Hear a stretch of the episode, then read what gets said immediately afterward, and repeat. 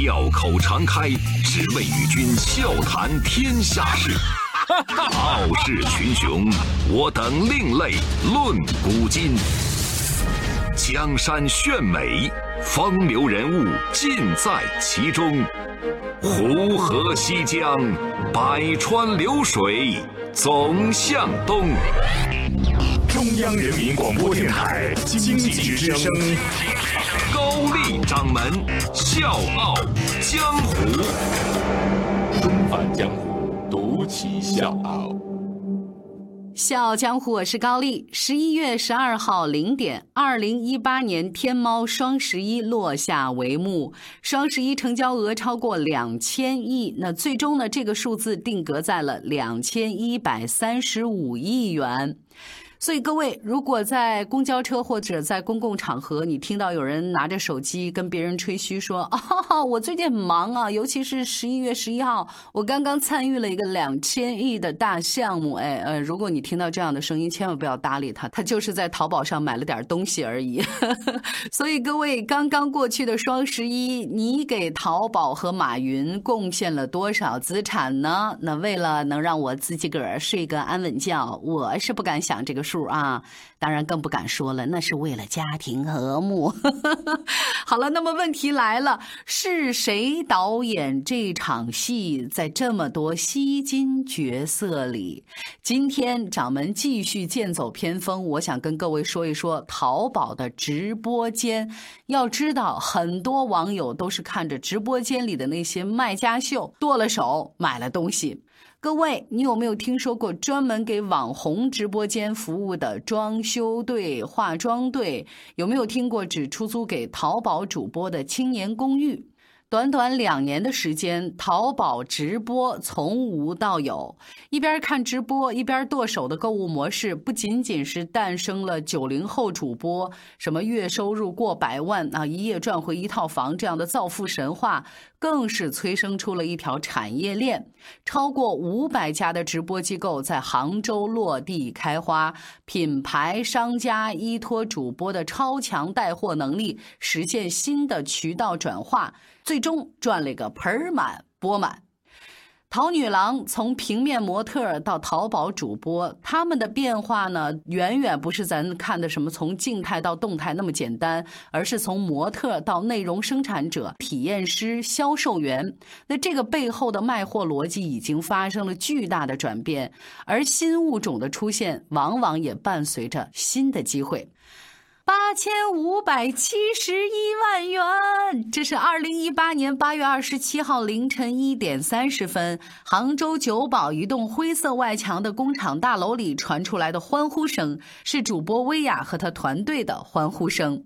直播五个小时，薇娅砍下了八千五百七十一万元的销售额，这个打破了她去年创下来的七千万元的单场销售记录，一夜赚回一套房。这个就是淘宝直播年收入排名第一的主播薇娅的示范效应，她的直播逻辑现在已经成了一个范本了。集淘机构负责人大圣的办公室里面，妆容精致的一个姑娘叫范范啊，一边刷着手机，一边等着即将到来的主播面试。范范过去做淘宝平面模特的时候呢，每天穿不一样的衣服，穿梭在不一样的基地拍照，这个呢就是她全部的工作。那这个也是淘女郎最初的定义，就是靠着颜值和身材展示商品。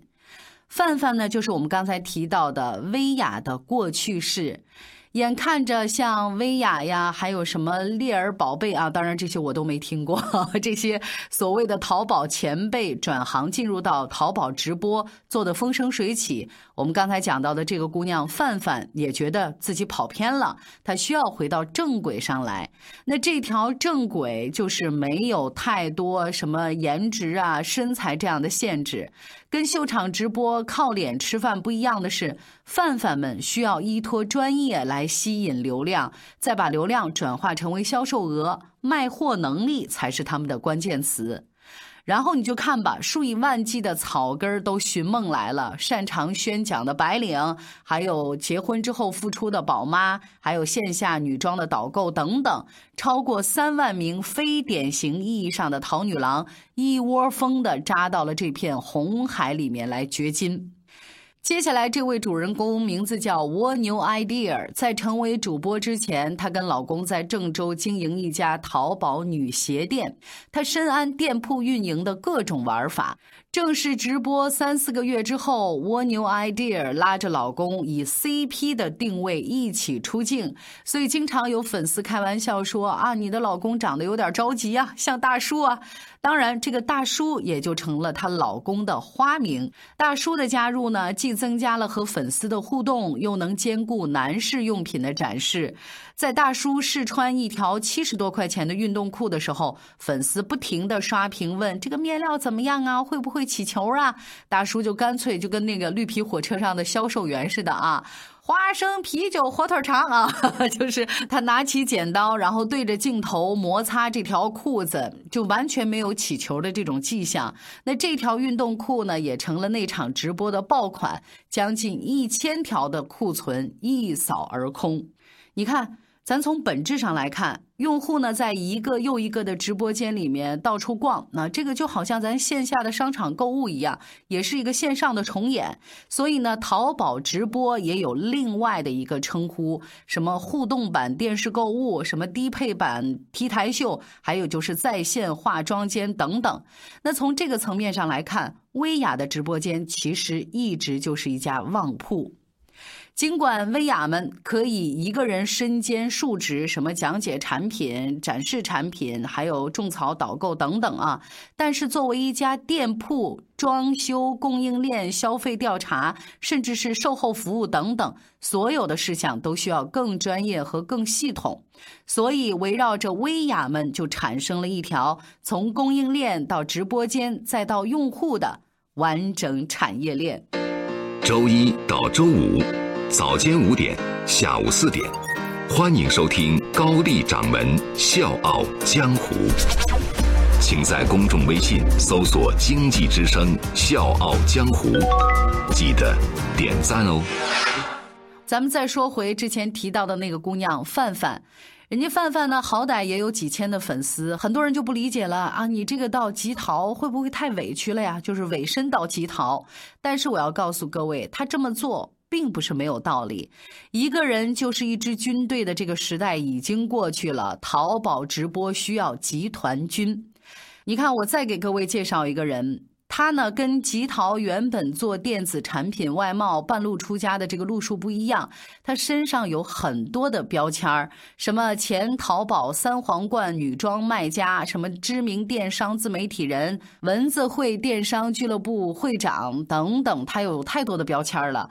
在淘宝生态圈的这些年，他毫无疑问的是最早感受到风起的那批人，他叫吴文米。二零一六年五月，文字会达人学院成立，做主播的培训业务。那他呢，就成为和淘宝大学内容学院业务几乎是一样的民间组织。也是在这年的十月份，立足于孵化主播的文字会直播机构诞生。说到底，文字会达人学院直播机构就是教人怎么做淘宝直播的。从主播的定位，还有人设，还有直播账号的申请，再到主播层级的培养，由顶级主播现身说法，在直播间进行沙盘演练，这一系列啊，就形成了一个完整的培训体系。甚至啊，这套培训方法已经细化到什么程度呢？就是研究主播你更适合零食啊、服装啊。还是母婴，就是到底哪个类目的产品？就这样，文字会除了旗下签约的主播之外，还培训出了将近一千名的学员。当然，闻风而动的不只是文字会，你像千寻背靠刚才我们提到的一姐薇娅走大爆款的路线，还有纳斯、吉淘、购美，他们都是群狼战术。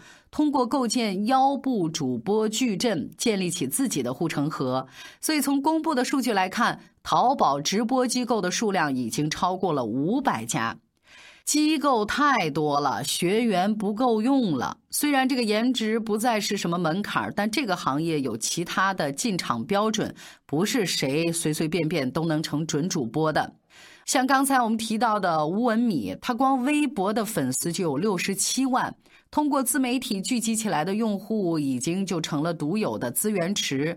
那面对那些慕名来投靠他的人，吴文米呢，在颜值之外，他更看重的是你有没有电商的基因或者是销售经验。比如说，fashion 美美哒，那原来只是江西南昌步行街的一个女装导购，但是这姑娘呢，擅长服装搭配，还有零售经验都很丰富。在文字会的孵化之下。迅速就成了年收入千万元的带货大王。按照这套选拔标准，文字会是目前人均产值最高的直播机构。它只签约了五十多个主播，但是占据了淘宝直播机构整体流量的百分之五点一二。所以你看，人选对了很重要。可是。人选对了，也只是万里长征的第一步。评判一个商业是不是可行，其中就有一个维度，就是可不可以复制。对于这些直播机构来说，这就意味着能不能形成标准化的孵化流程。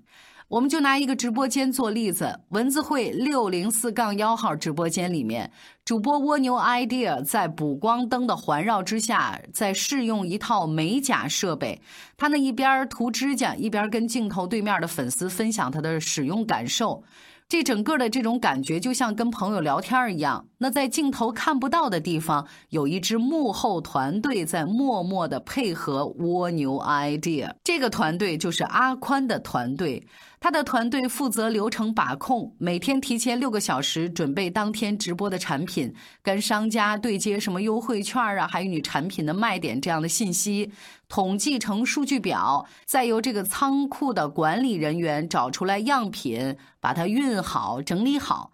开播以后呢，阿宽就更忙了，一边配合蜗牛 idea 的节奏上产品链接、发放优惠券，一边打起精神注意粉丝的热度。一旦观看人数少了，就赶紧来一波抽奖，活跃一下气氛。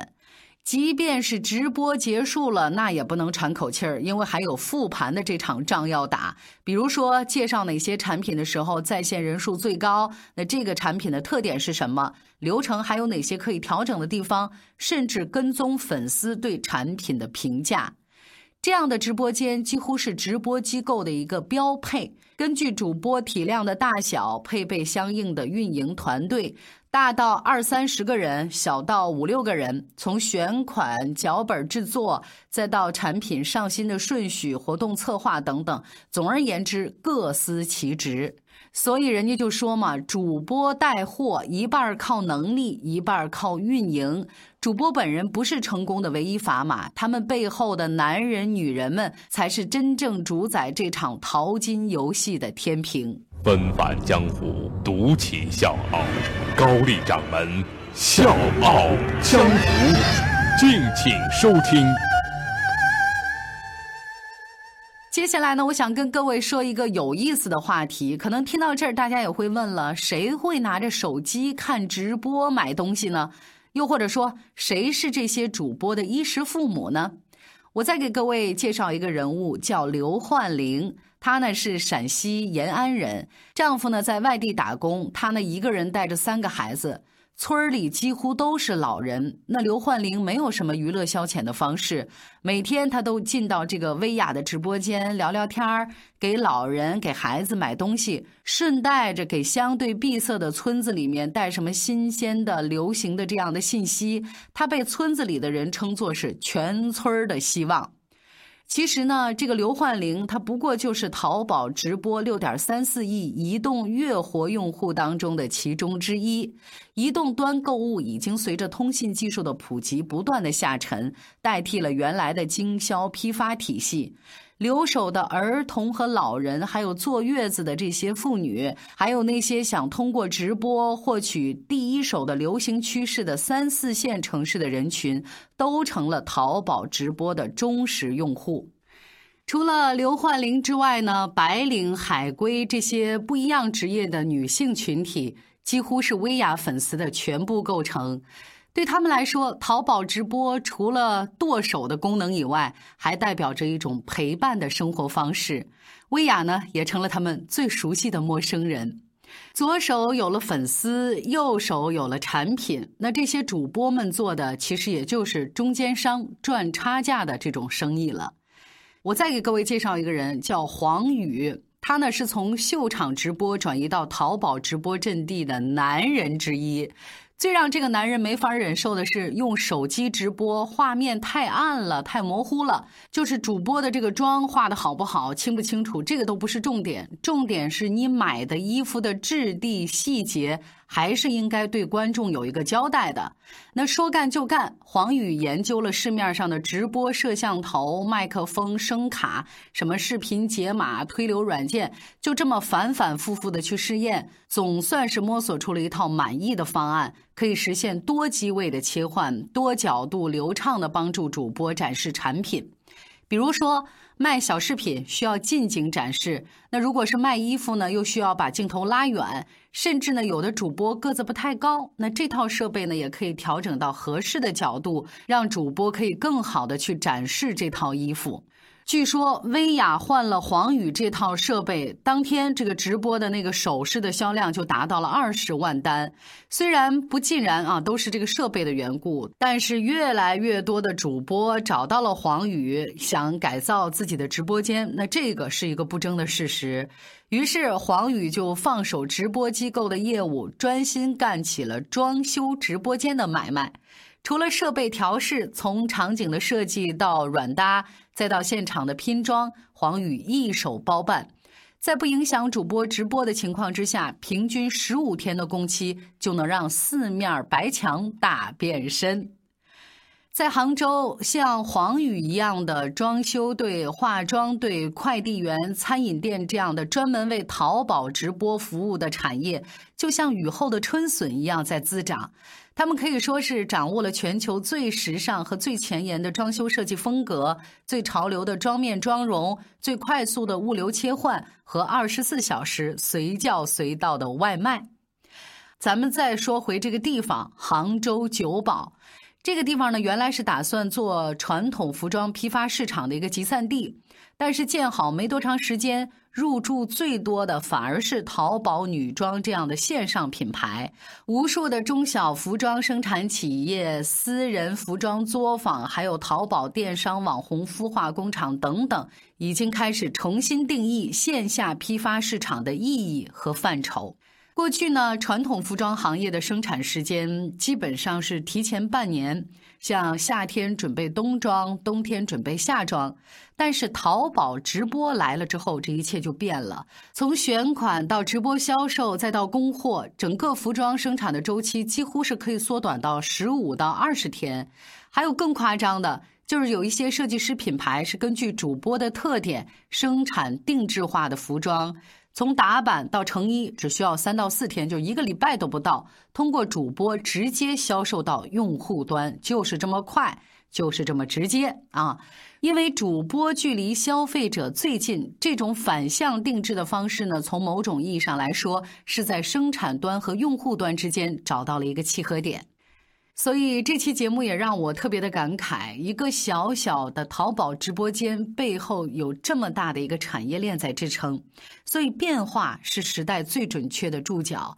在淘宝直播这个生态圈里面，不管是主播机构还是商家，或者是我们今天讲到的新兴的装修队，在成长和未知考验的整个的拉扯当中，只有迎头而上才是活下去的关键。小江湖是高丽，明天见。今早起床了，看镜子里的我，忽然发现我发型睡得有点酷，说一点点改变有很大的差别，你我的力量也能改变世界。最近比较烦，最近情绪很 down，每天看新闻都会很想大声尖叫，但脏话没用，大家只会嫌凶。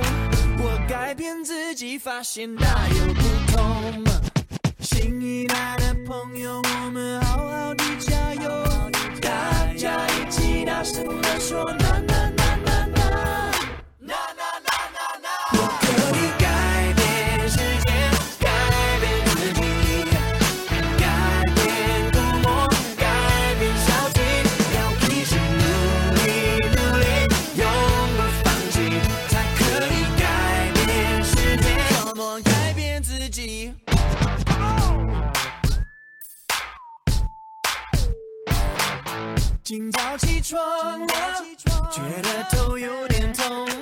可能是二氧化碳，太多氧气不够，一点点改变有很大的差别，你我的热情也能改变世界，只能代表自己，没有政治立场，即使这世界让我看得十分紧张，要调整自己，嗯嗯嗯，没想到。